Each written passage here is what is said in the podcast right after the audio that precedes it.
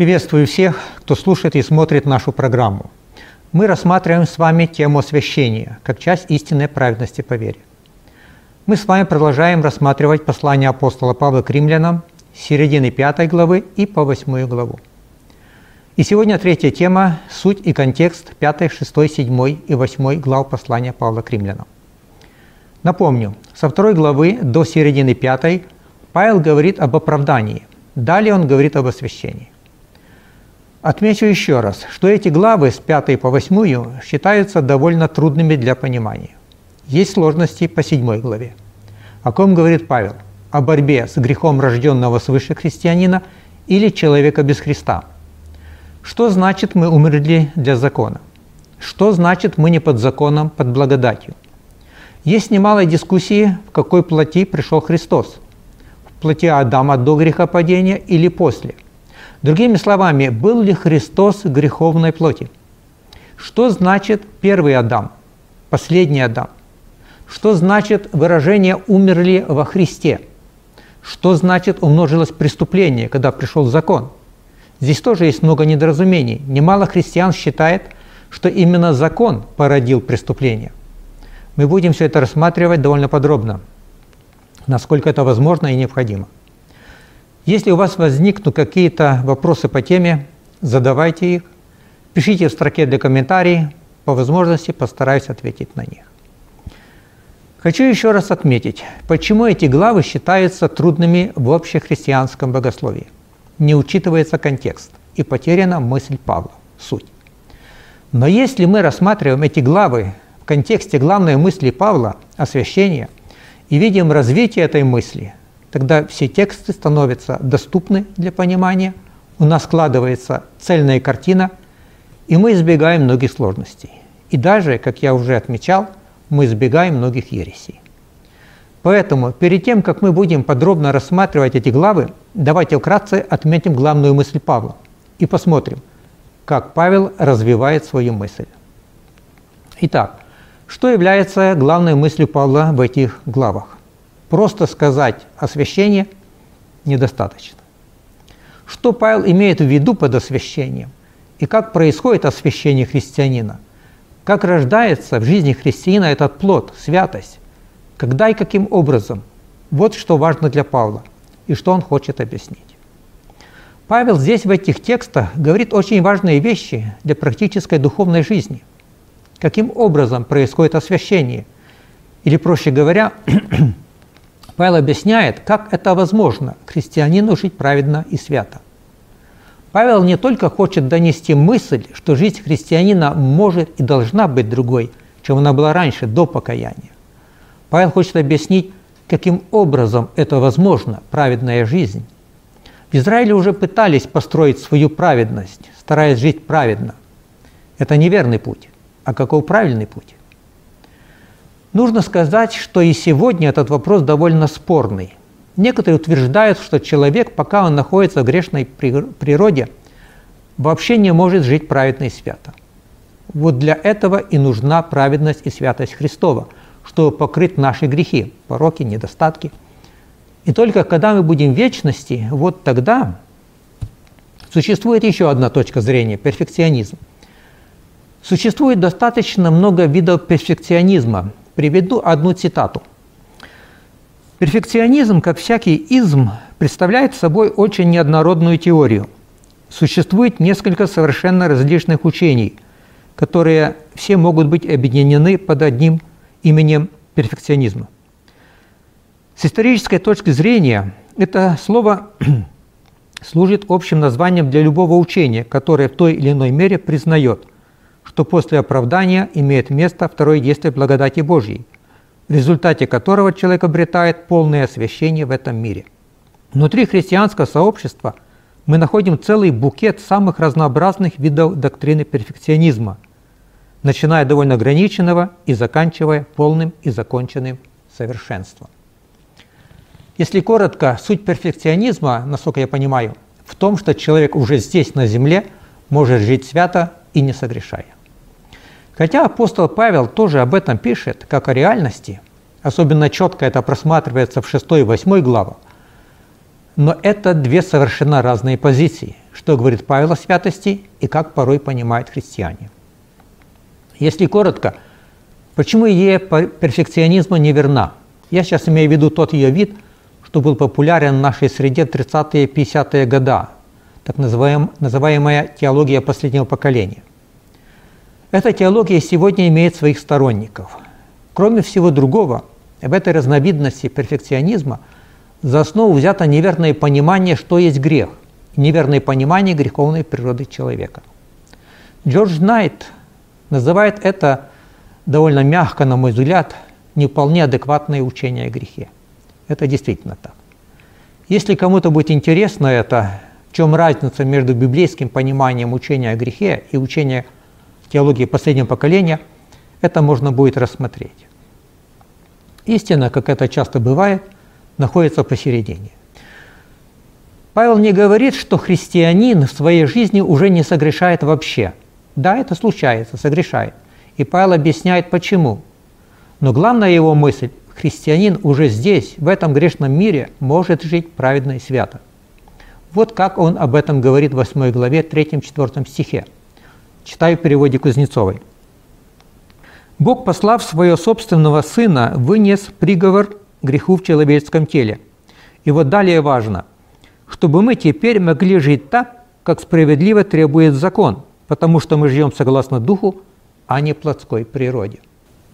То есть Павел говорит, что еще одна причина, почему Бог послал Сына, чтобы человек уже здесь, на земле, мог жить так, как требует закон, праведно и свято. И вот в этих главах Павел и рассматривает, что совершил Христос для этого и каким образом в жизни человека это становится реальностью. Более того, в пятой главе Павел говорит интересную мысль, которая нам с вами может показаться нереальной. Павел утверждает, что насколько легко грешнику грешить, настолько же легко праведнику жить свято. И не только настолько же, а намного даже легче. Согласитесь, звучит непривычно, мягко говоря. И здесь же в пятой главе Павел объясняет, почему это возможно. На мой взгляд, эта мысль Павла на сегодня не получила достаточного распространения в христианстве – может быть потому, что подробно Павел этот вопрос рассматривает в основном только здесь, в этих главах. А так как эти главы считаются сложными, и главная мысль потеряна, то и идея Павла о такой возможности не получила в христианстве особого распространения.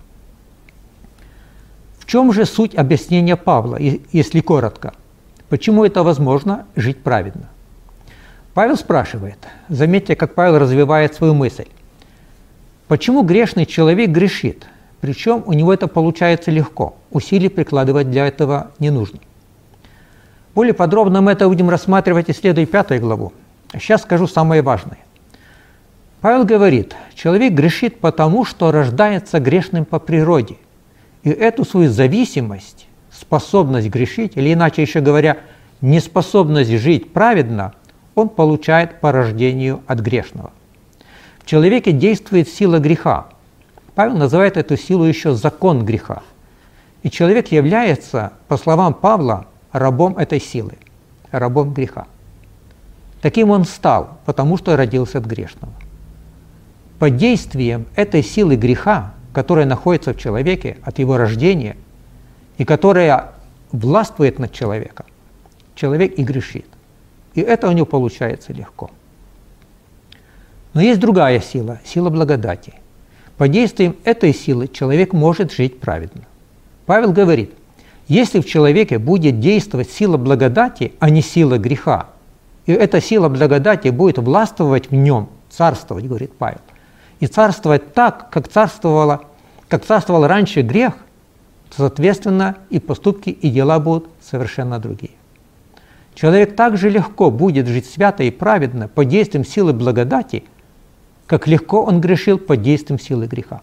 Более того, под действием силы благодати, говорит Павел, человеку намного легче не грешить, чем грешнику грешить под действием силы греха. И Павел объясняет, почему. Потому что силу, сила греха получила свою власть, царствовала иначе, через человека, Адама, а сила благодати через Христа. Этот аргумент Павла записан в 17 стихе 5 главы. Павел говорит там,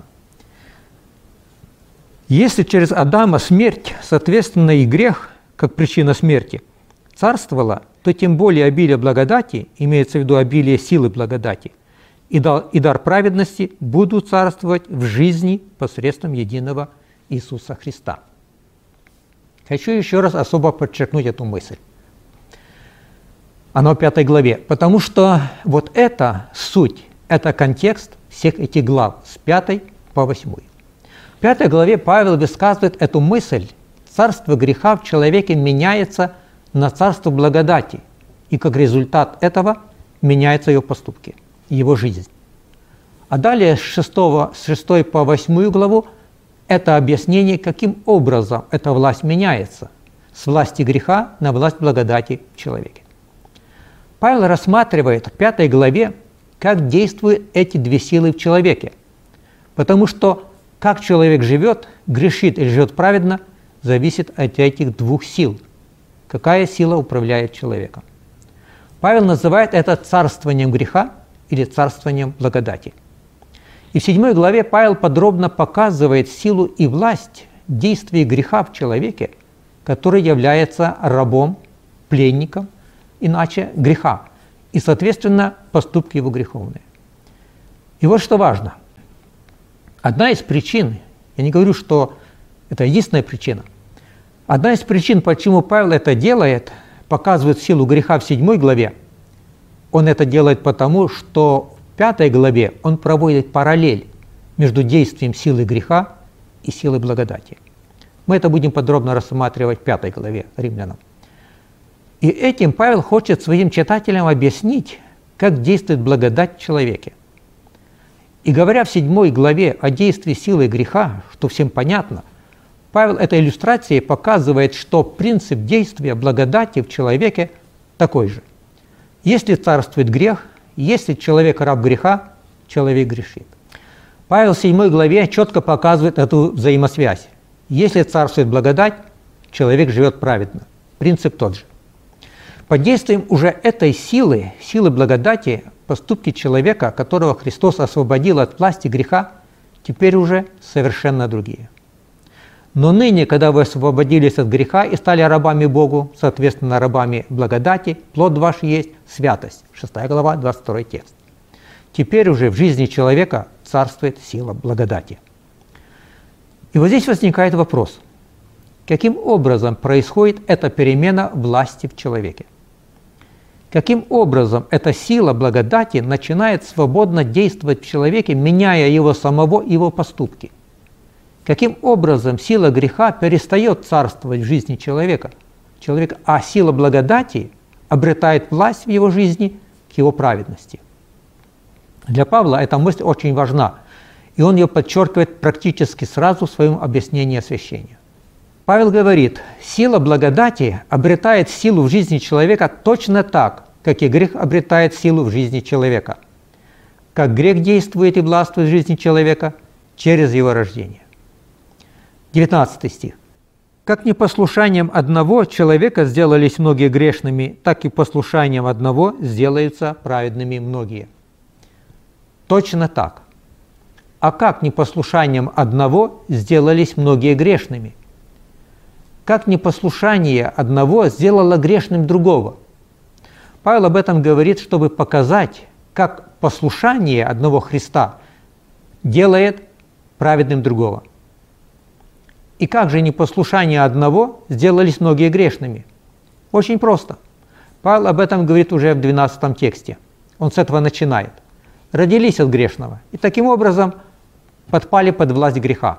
И дела их стали грешными. Павел говорит, вот точно так и сила благодати царствует к жизни в святости, точно так, через рождение того, в ком эта сила есть, через рождение от Христа. Если вы родились от Христа, мы называем это еще рождение свыше, то сила греха потеряла над вами власть. Потому что вы перед этим умерли для греха.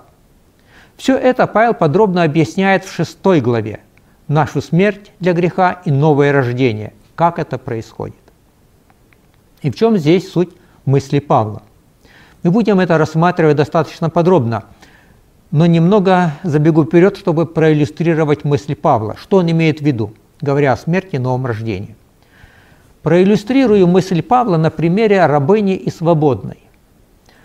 У рабыни родился сын. Каким он родился? Рабом, потому что мама рабыня. И у свободной родился сын. Каким он родился?